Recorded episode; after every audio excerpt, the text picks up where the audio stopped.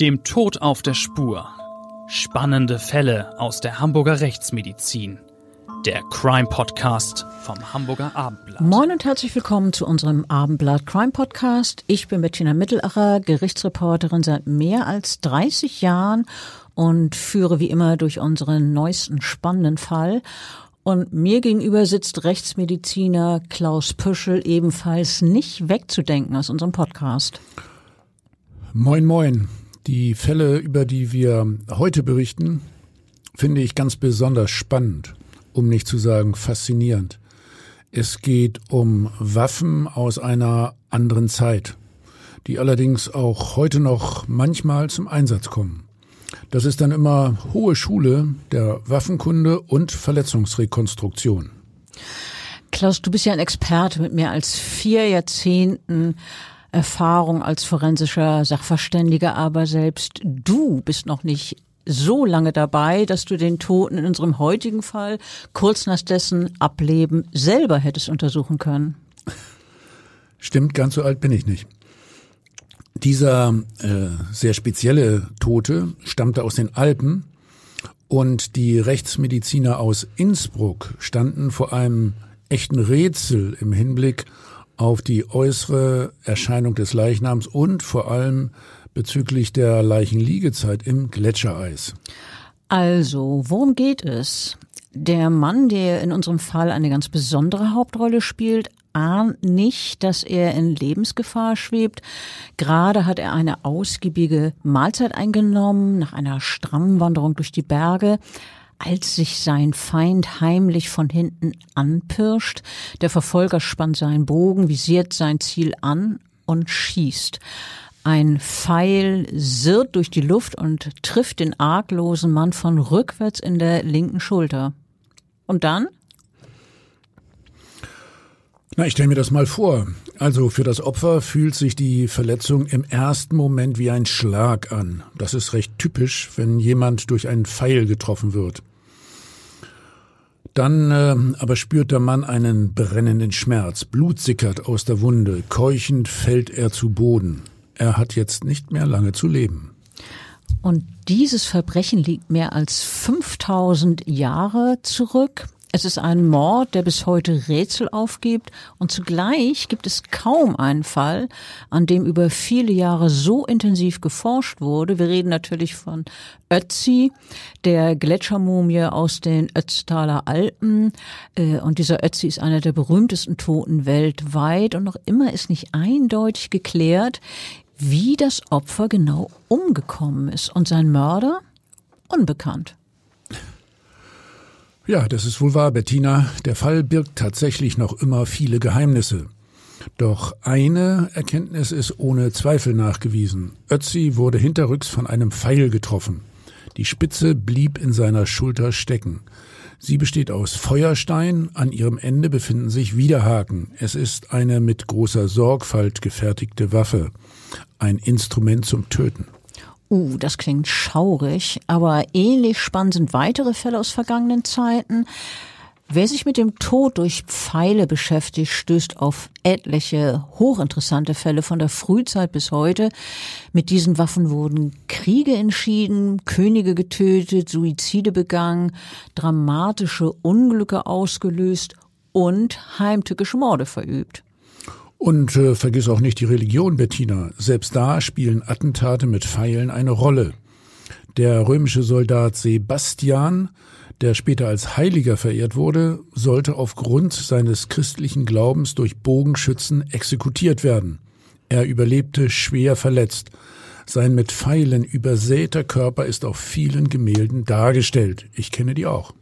Ja, wahrscheinlich äh, sieht man in jedem zweiten Museum ähm, wird man so einem mit einem solchen Gemälde konfrontiert. Aber ich würde trotzdem ganz gerne auf unseren Gletschermann Ötzi zurückkommen. Auch von ihm gibt es ja etliche Darstellungen. Die Originalmumie ist gut konserviert in einer Kühlkammer im Südtiroler Archäologiemuseum in Bozen verwahrt, ähm, welches die besten Bedingungen sind, um die Mumie möglichst gut zu erhalten, ist doch bestimmt ganz präzise ausgetüftelt worden.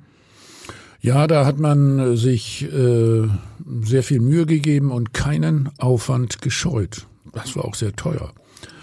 Ötzi ruht also in seiner Kühlkammer bei konstant minus 6 Grad Celsius und einer Luftfeuchtigkeit von 97 bis 98 Prozent, umgeben von Eis.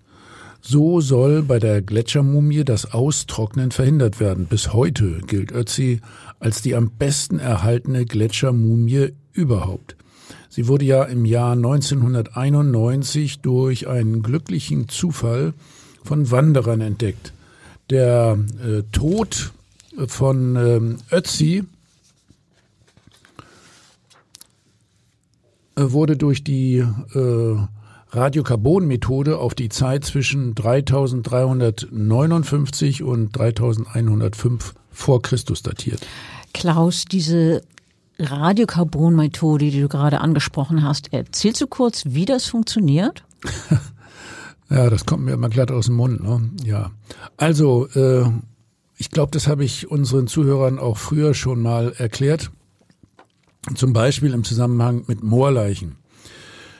Die äh, Archäologie und die Biologie haben ausgetüpfelt, dass äh, in toten Knochen der Kohlenstoff im Laufe der Zeit von, vom C14-Isotop zum C12-Isotop umgewandelt wird.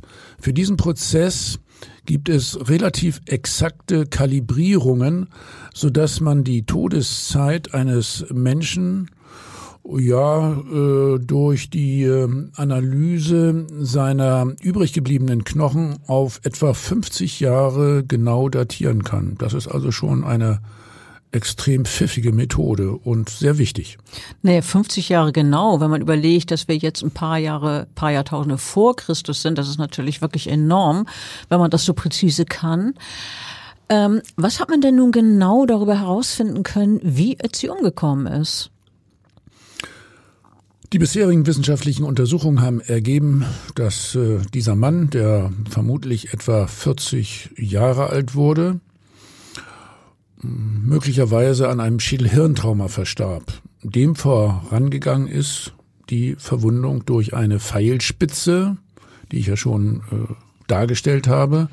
Und diese Pfeilspitze, die drang in seine Schulter ein, in das Schulterblatt.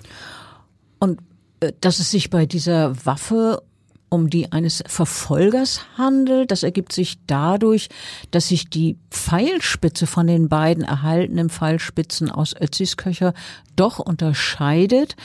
Ähm, die Wissenschaftler haben das natürlich ganz genau unter die Lupe genommen und haben festgestellt, die Form des Pfeiles, der ihn getroffen hat, ist gedrungener als die Pfeilspitzen, die er selber benutzt hat.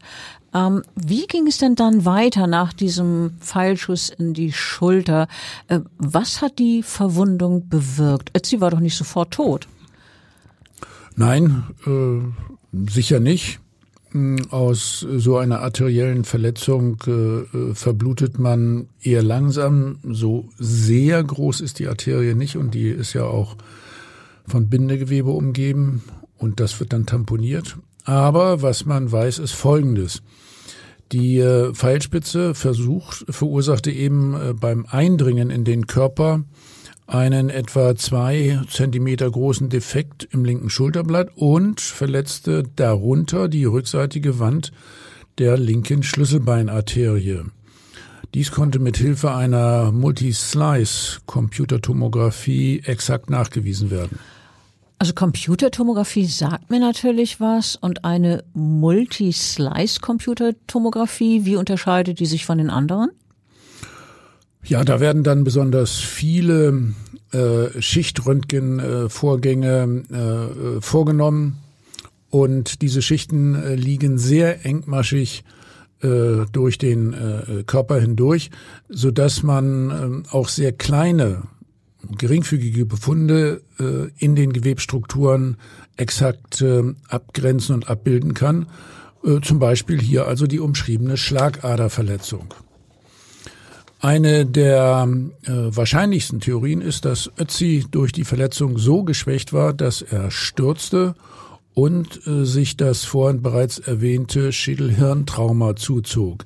Er könnte zum Beispiel im Gebirge auf einen Felsbrocken gestürzt sein.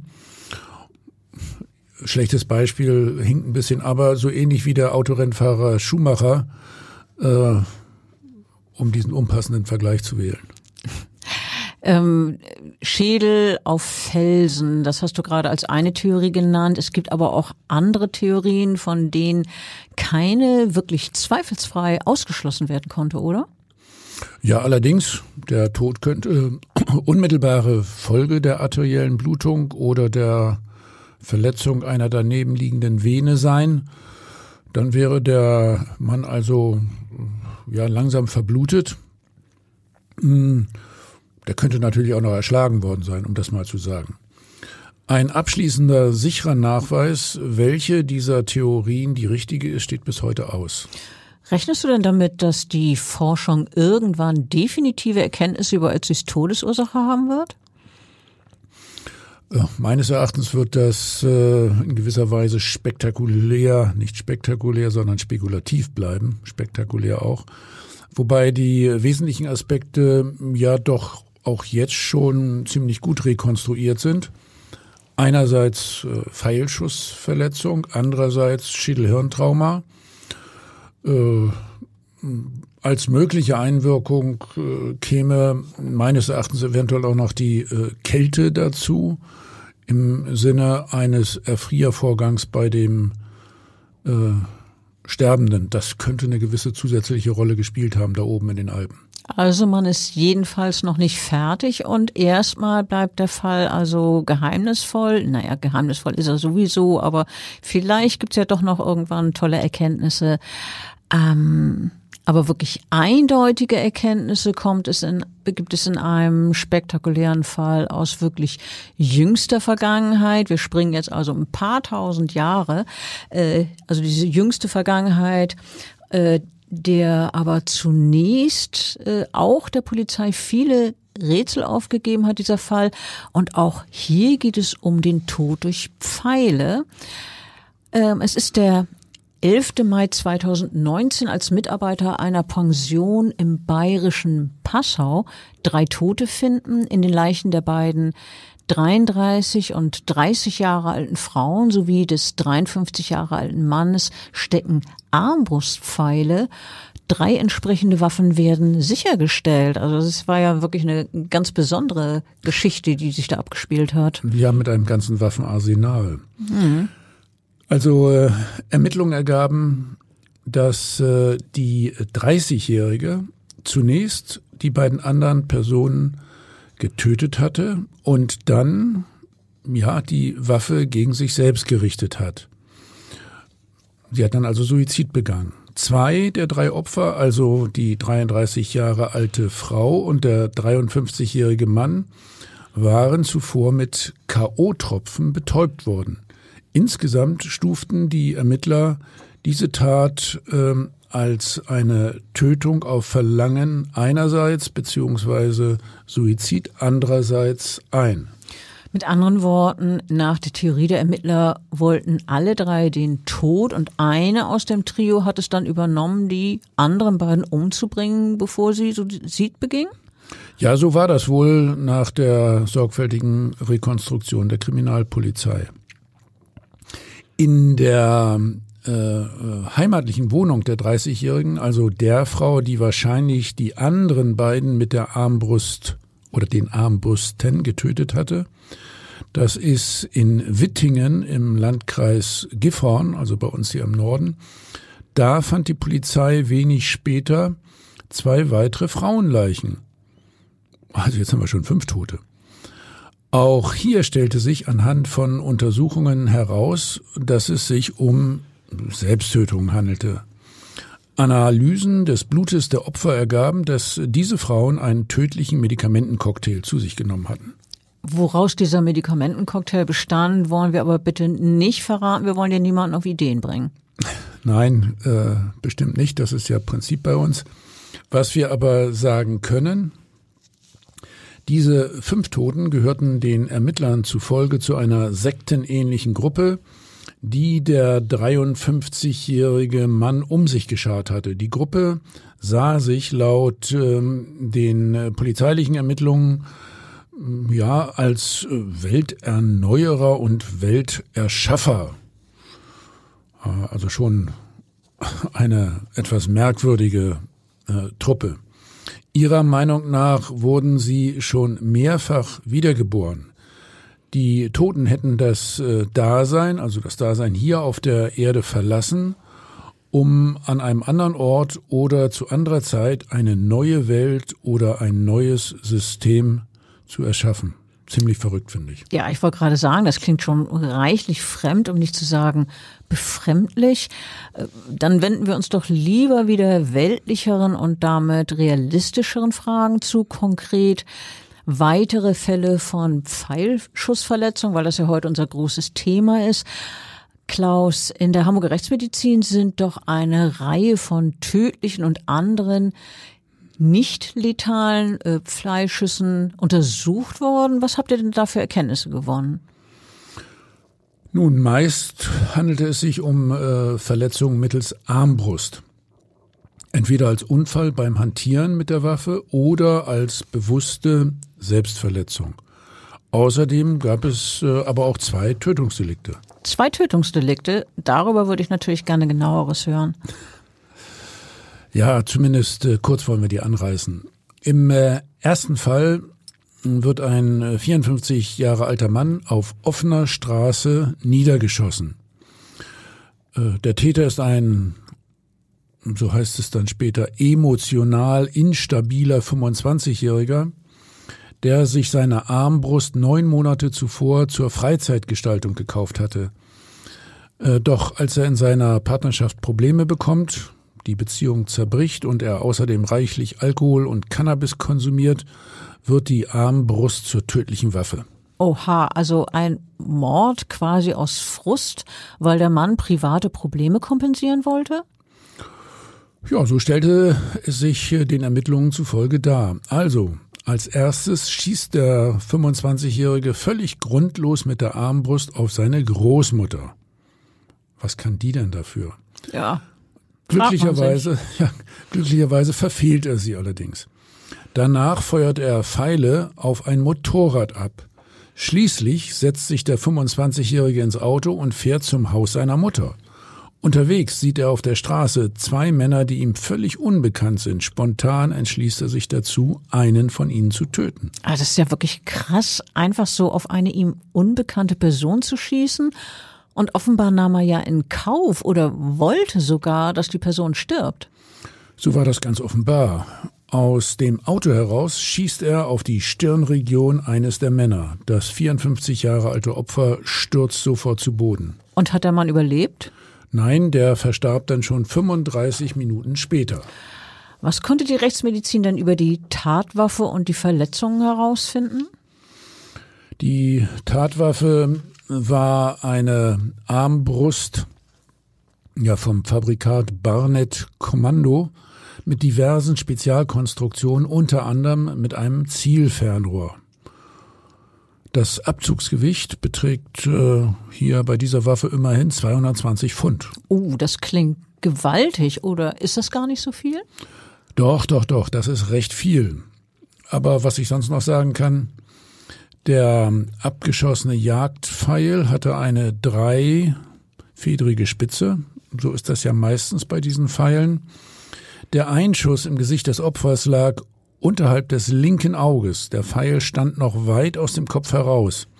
Die Pfeilspitze hatte den Gesichtsschädel penetriert und den Hirnstamm und eine Wirbelschlagader verletzt.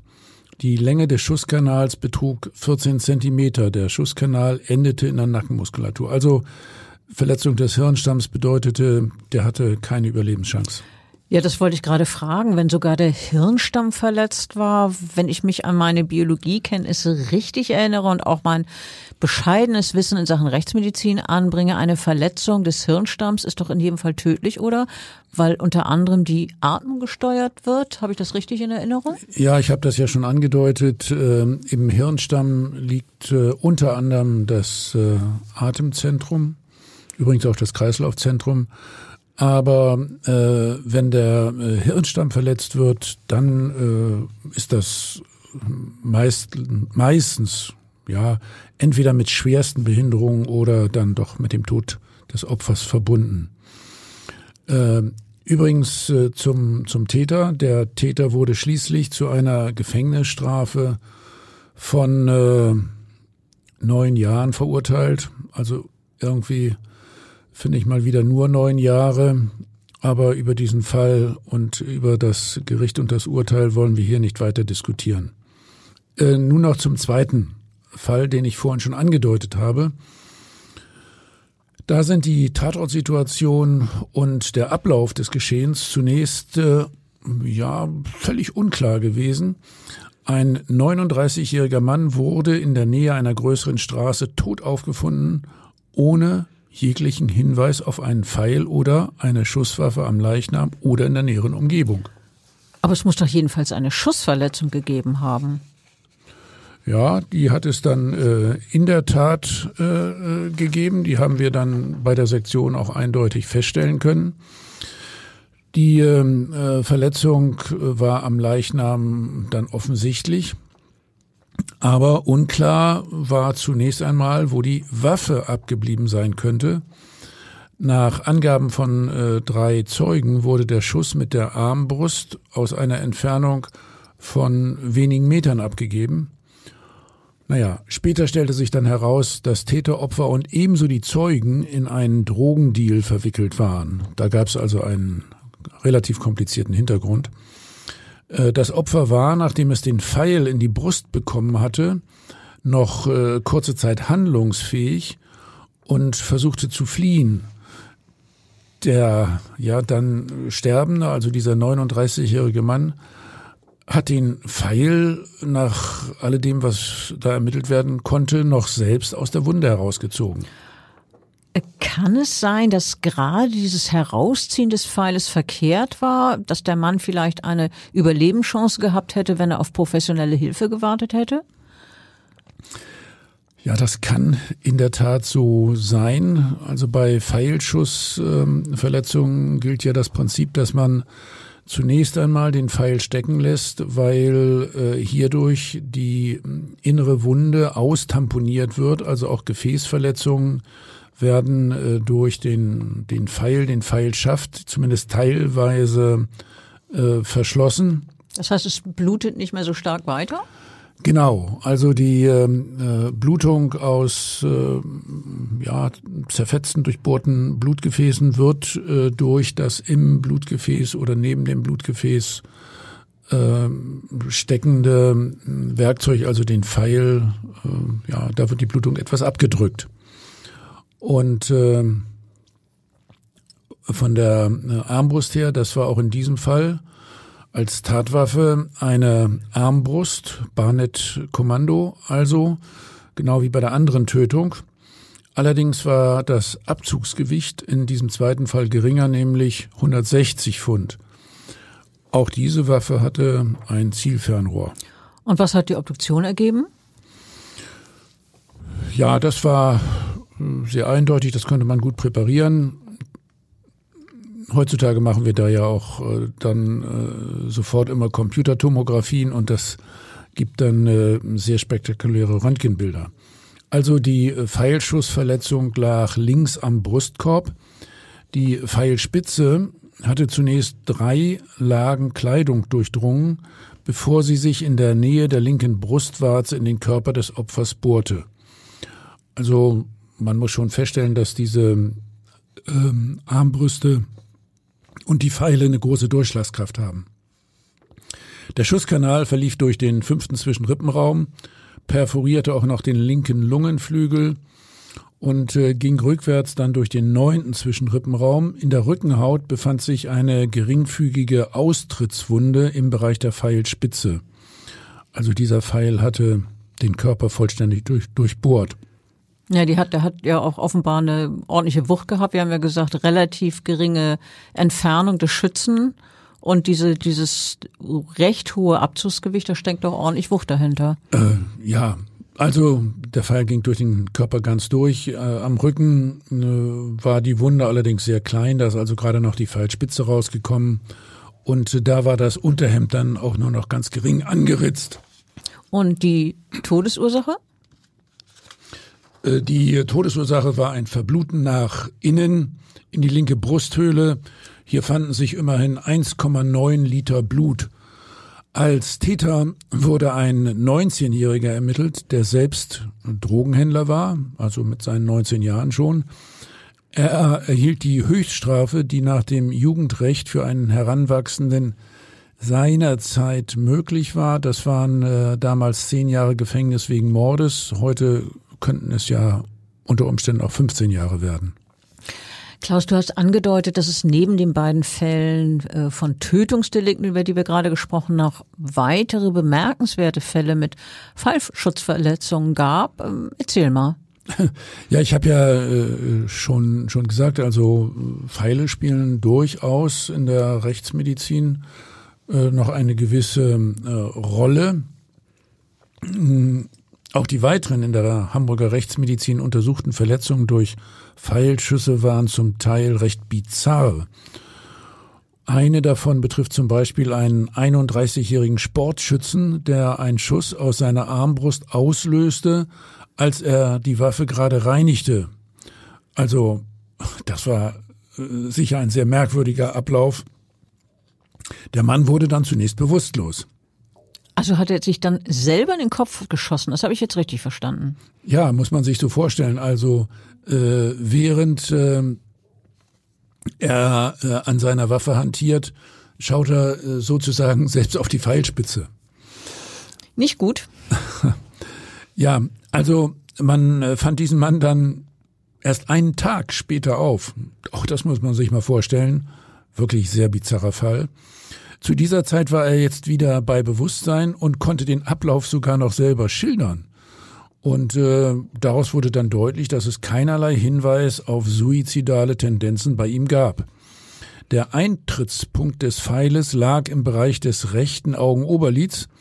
Der Schusskanal verlief dann durch die rechte Augenhöhle und in der Schädelhöhle zwischen den beiden großen Hemisphären, wobei nur kleinere Hirnregionen der rechten großen Hemisphäre verletzt wurden.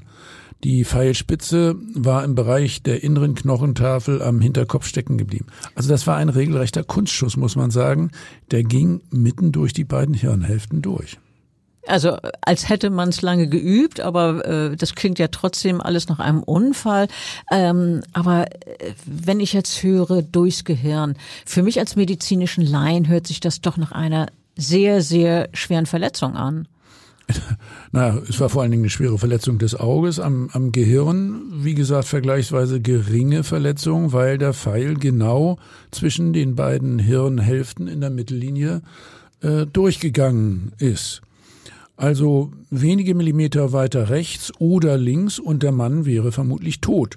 So hatte er aber geradezu unglaubliches Glück. Der Mann wurde ins Krankenhaus gebracht. Mit dem Pfeil im Schädel wurde er geröntgt. Das habe ich auch schon gesagt. Und der Pfeil wurde danach neurochirurgisch entfernt. Da blieben tatsächlich nur geringe neurologische Restschäden bei dem 31-Jährigen zurück. Kommen wir jetzt aus der Moderne nochmal in andere Zeiten und andere Welten. Wenn man über Pfeil und Bogen sinniert, passieren ja vor dem geistigen Augenblick Szenen aus vielfältigsten Zeiten. Neben Pfeilspitzen aus der Eisenzeit, ne, wir denken an Ötzi, ähm, möchte ich auch jetzt zum Beispiel auf indigene Völker zu sprechen kommen, die ja vielleicht dann mit Blasrohren und Giftpfeilen auf die Jagd gehen. Das kennt man doch auch.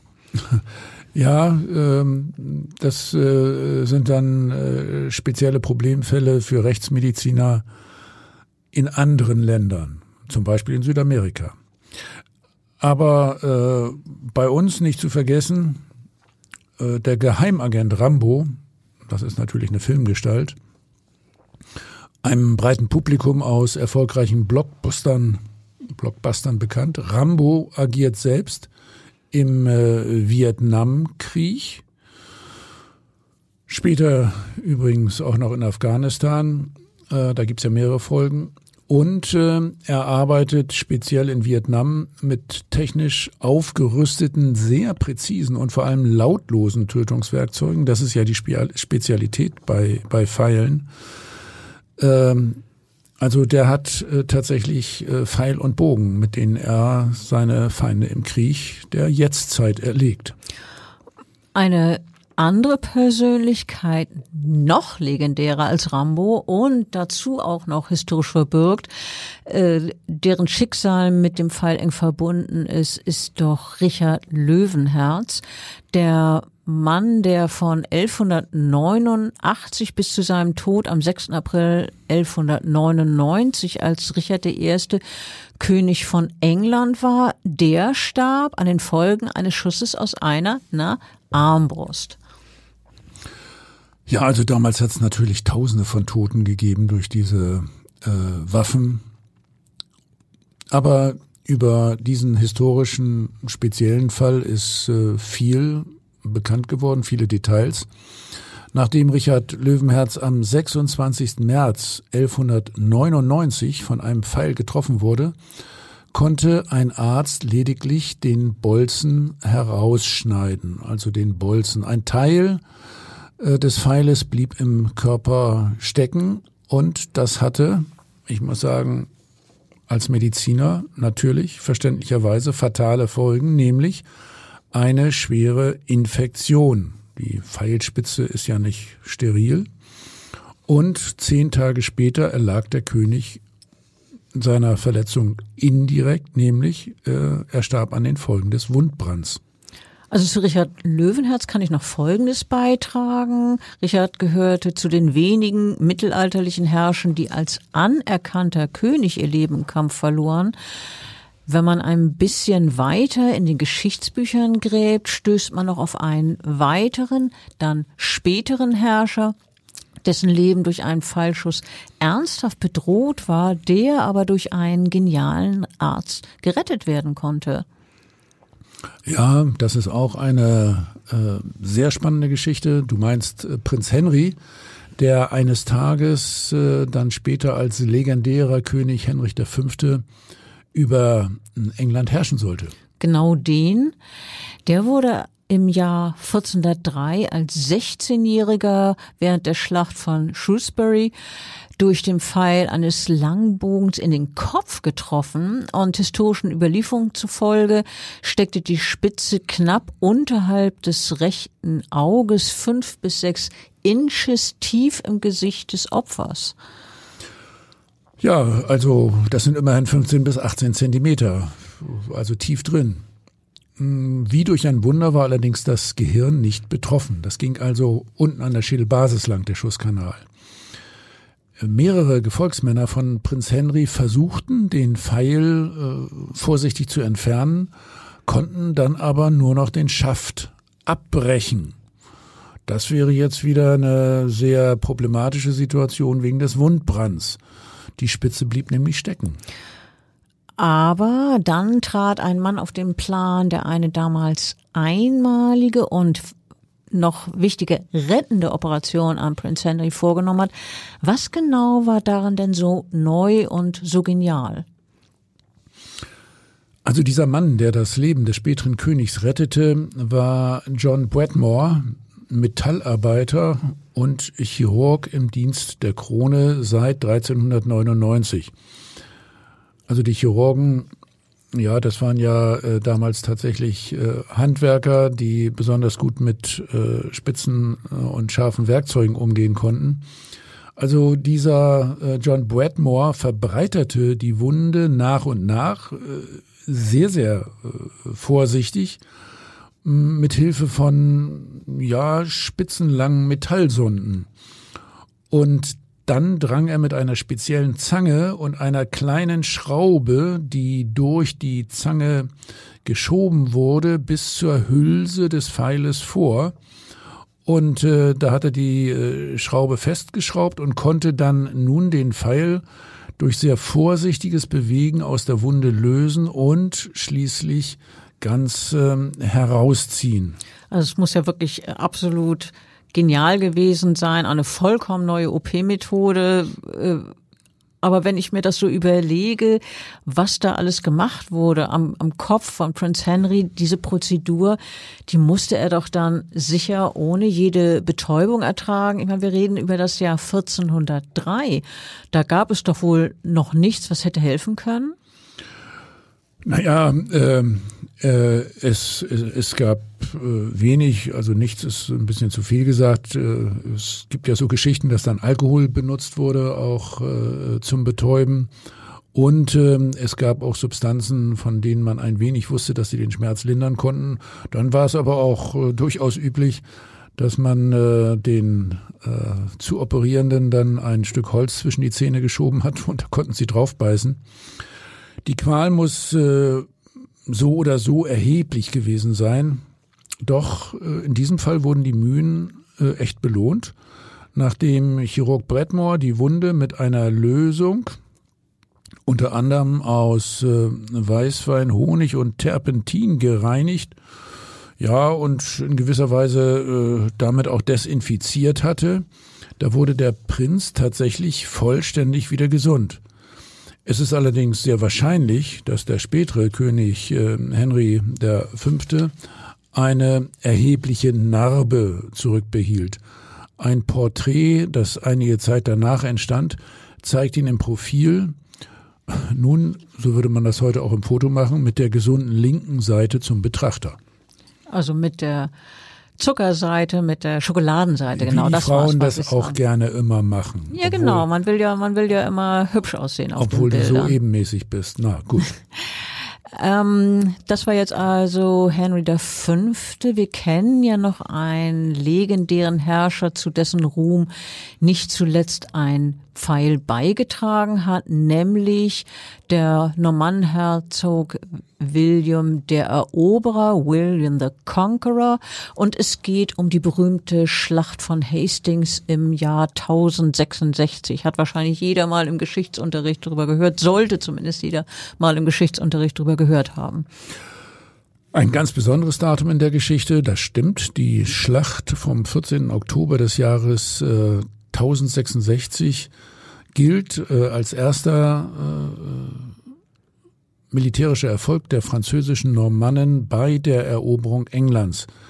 Äh, es ging lange hin und her in stundenlangen Nahkämpfen zwischen den Normannen und den Engländern, ohne dass es einen entscheidenden Erfolg für einen der beiden Gegner gebracht hatte. Zuletzt leistete nur noch der englische König Harald II. mit seinen besten Gefolgsleuten ernsthaften Widerstand gegen die immer stärker angreifenden Normannen. Schließlich, ja, natürlich hier angesichts unserer heutigen Geschichte, also schließlich traf dann aber ein Pfeil den König. Und das brachte dann tatsächlich die Wende beziehungsweise die Entscheidung. Das war ganz offenbar so. In mehreren Quellen heißt es, König Harald sei direkt im Auge getroffen worden, doch das ist nicht verbürgt. Klar ist aber, dass sein Tod die ohnehin demotivierten Angelsachsen so weit schwächte, dass die Normannen schließlich obsiegten. Also bevor wir noch auf weitere heldenhaften Schützen ob nun historisch verbürgte oder literarische eingehen, sollten wir etwas über die Geschichte der Schusswaffen sagen. Fängst du an, Klaus? Oh, gern kann ich versuchen. Bitte. Zumindest stichwortartig. Also, Tod durch Schuss gibt es beinahe so lange wie die Menschheit selber. Schon seit der ausgehenden Altsteinzeit vor 30 bis 30.000 Jahren bis 10.000 vor Christus wurde der Bogen als Waffe eingesetzt. Die Hochkulturen in Ägypten und Mesopotamien kannten längst Pfeil und Bogen. Man erinnere sich außerdem an äh, den von uns äh, erwähnten Ötzi, den Mann aus der Jungsteinzeit, der vor rund 5300 Jahren hier in den Alpen von einer Pfeilspitze getroffen wurde.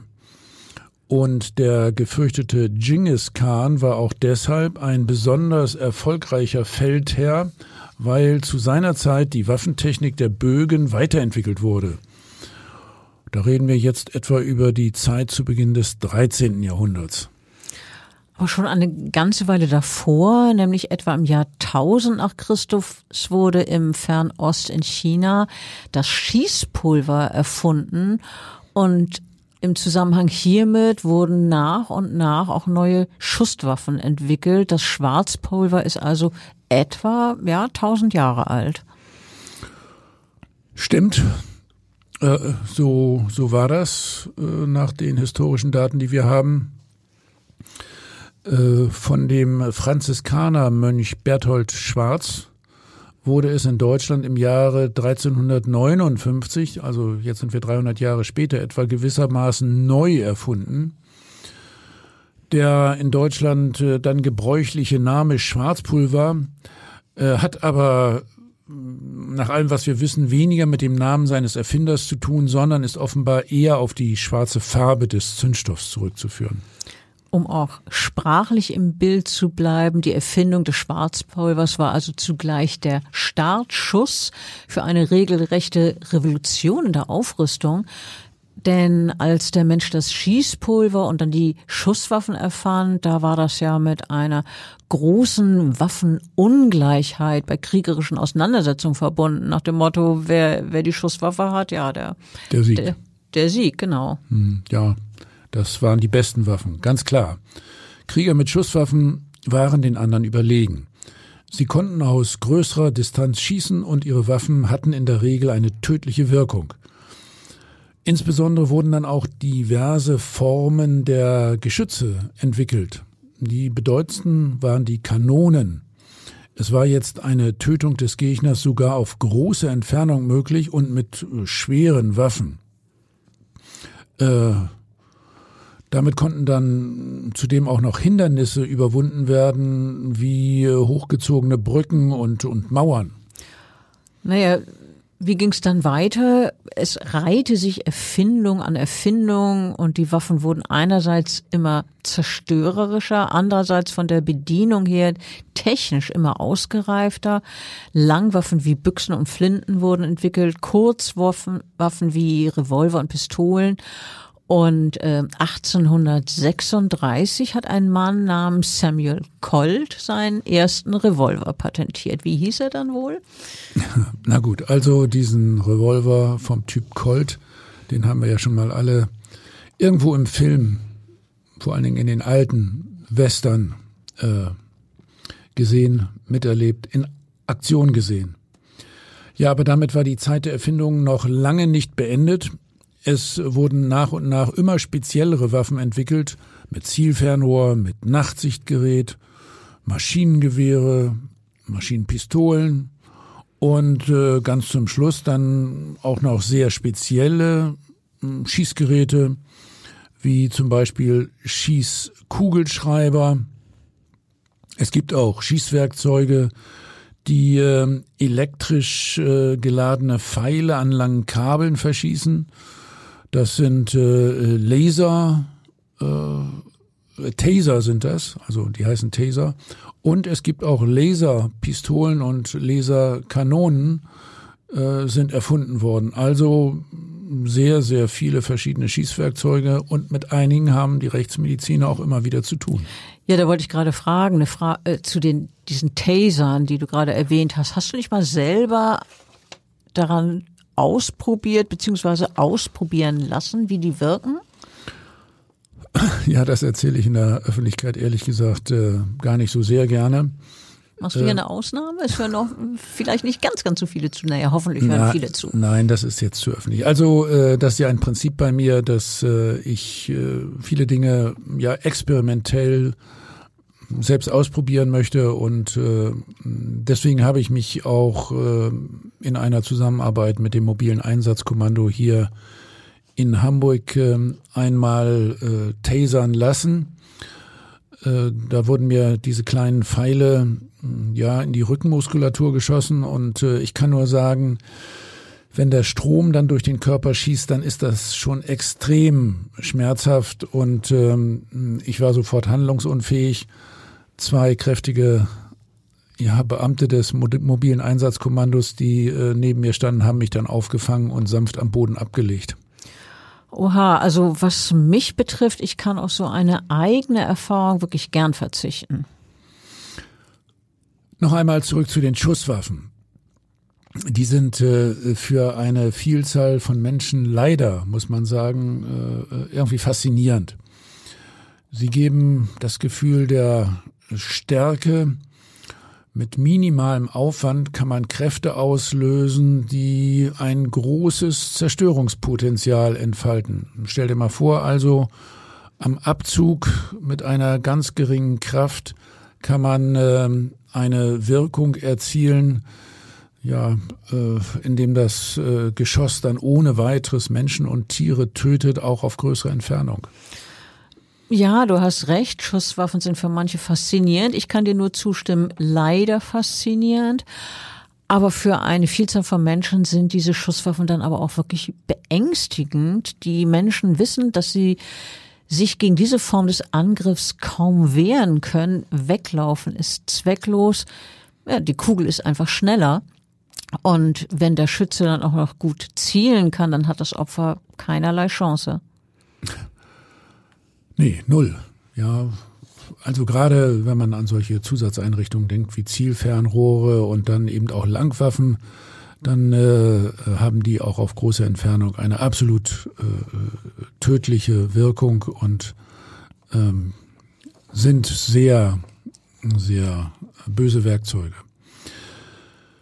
Also du hast einfach recht oder wir haben jetzt genug davor gewarnt. Auch der Versuch, nur den Täter mit der Waffe in der Hand zu überwältigen, kann normalerweise nicht gelingen.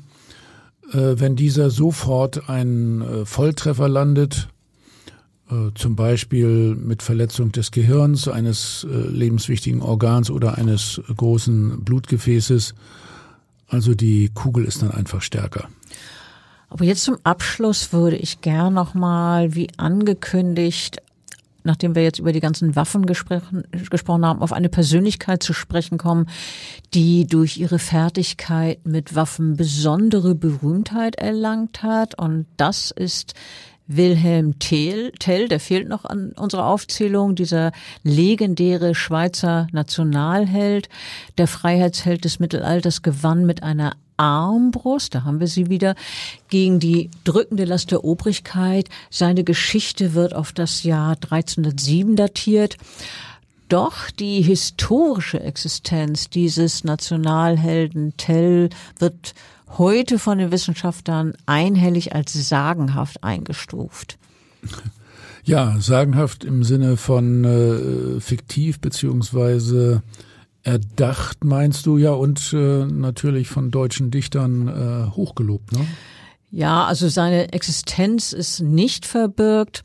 Es ist ja gleichwohl eine schöne Geschichte. Die Leute brauchen nun mal Helden, das hebt die Moral.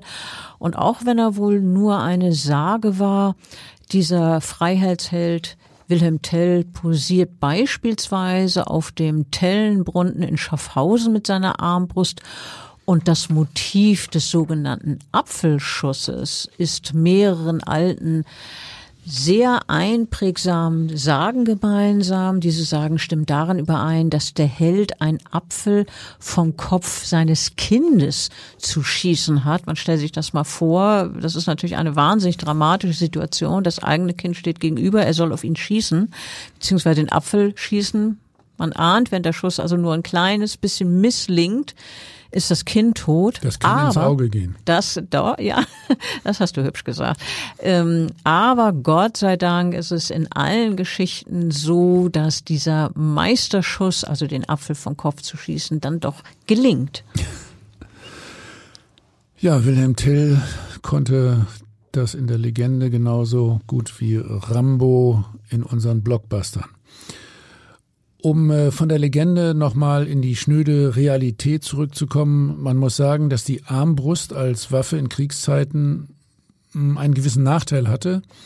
Denn mit der Armbrust, äh, wenngleich von einer hohen Zielsicherheit und enormen Durchschlagskraft, ließen sich höchstens zwei Schuss pro Minute abfeuern. Also das geht mit Pfeil und Bogen ehrlich gesagt viel schneller. Ja, ich wundere mich gerade. Zwei Schuss pro Minute.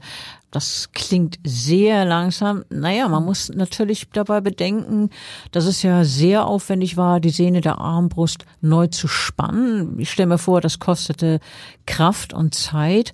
Ähm, heute werden Armbrüste in unterschiedlichen Größen, einschließlich ja kleiner Pistolenarmbrüste hergestellt. So ist das. Um äh, unsere kleine Waffenkunde äh, noch um eine weitere Feinheit zu erweitern, können wir jetzt äh, vielleicht noch mal zu einer äh, der Armbrust äh, ähnlichen äh, Jagdwaffe kommen, nämlich der Harpune. Ja, die fehlt uns noch. ja, auch Harpunenverletzungen habe ich übrigens schon äh, in der Rechtsmedizin erlebt. Die Harpune war zunächst ein mit Widerhaken ausgestatteter Wurfspieß oder Speer, der bei der Jagd auf Fische und beim Walfang verwendet wird.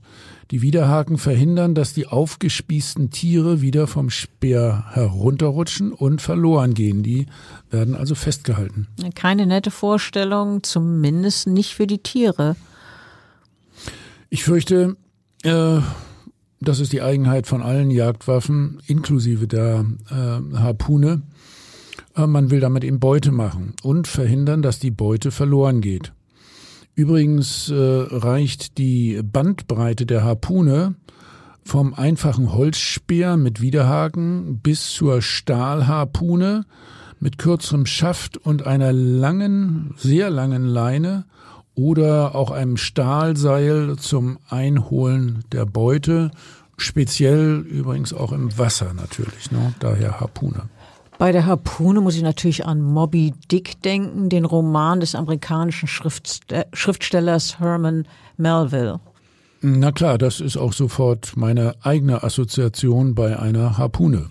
Erzählst du den Inhalt des Romans ganz kurz?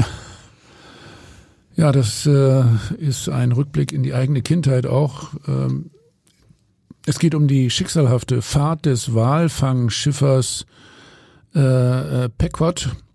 Äh, Kapitän Ahab äh, will Moby Dick, den weißen Wal, der ihm das Bein abgerissen hat, erlegen. Der ist also voller Hass.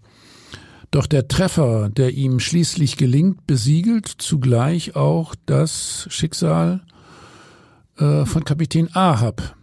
Er wird nämlich von der auslaufenden Harpunenleine erfasst und dann von dem abtauchenden Wal ins tiefe Wasser gezogen. Oh, heftige Geschichte, ne? Ja, heftige Geschichte. Wenn man dann mal eine Verfilmung gesehen hat, das wird natürlich dann auch sehr dramatisch dargestellt, wie er dann, glaube ich, zuletzt noch so mit einer Hand zu winken scheint. Ähm, eine letzte Frage an Rechtsmediziner. Äh, du hast es doch vorhin schon angedeutet. Äh, hattest du schon mal einen Fall, in dem eine Harpune als Waffe eine Rolle spielte? Den würde ich jetzt gerne noch hören zum Abschluss. ähm, nein, eigentlich war das äh, äh, ein, ein äh, vergleichsweise äh, einfacher Pfeil. da ging es tatsächlich um einen Fischer, der mit einer Harpune gearbeitet hat und einfach daneben geschossen hat und äh, dann einen Kameraden getroffen hat. Ähm, zum Glück nur an den Arm. Gut, der ist dann, hat dann Gott sei Dank überlebt, so verstehe ich das. Klar, und äh, wir haben das Ganze als eine geschädigten äh, Untersuchung, äh, geschädigten Verletzung untersucht und ähm, es ging hier um eine fahrlässige Körperverletzung. Okay, dann sind wir, glaube ich, mit unserem heutigen Thema durch? Also von Ötzi über Moby Dick zu Wilhelm Tell also und vielleicht, Heinrich vielleicht noch. Äh, es gibt wirklich noch viele andere. Ich äh, erinnere auch an, an Robin Hood, ja, also den äh, sagenhaften äh, Bogenschützen. Übrigens auch reine Legende. Na und vor allen Dingen müssen wir natürlich auf unser Buch hinweisen. Äh, das sollten ja, wir nicht äh, Fall. versäumen. Unser Buch Tod durch Schuss äh, behandelt. Alle möglichen Verletzungen durch Schuss, äh, sehr viele spektakuläre, spannende, ungewöhnliche Todesfälle und äh, Szenarien, ja, im Grunde von überall, auch aus verschiedenen Regionen. Dazu gehört dann auch Bader-Meinhof in Hamburg. Na, ich will nicht alles verraten. Pinsner und Erfurt. Also viele spannende Geschichten, auch viele Details zu ungewöhnlichen Schussapparaten und zu Pfeil und Bogen. Wunderbar. Dann danke ich wieder für den heutigen Abend beziehungsweise den heutigen Tag über dieses spannende Thema zu sprechen. Wir wurden ja nun durch zehntausende Jahre sozusagen geschleift und haben das abgehandelt. Ja, super spannend und ich freue mich auf ein nächstes Mal. Danke. Ja, und tschüss.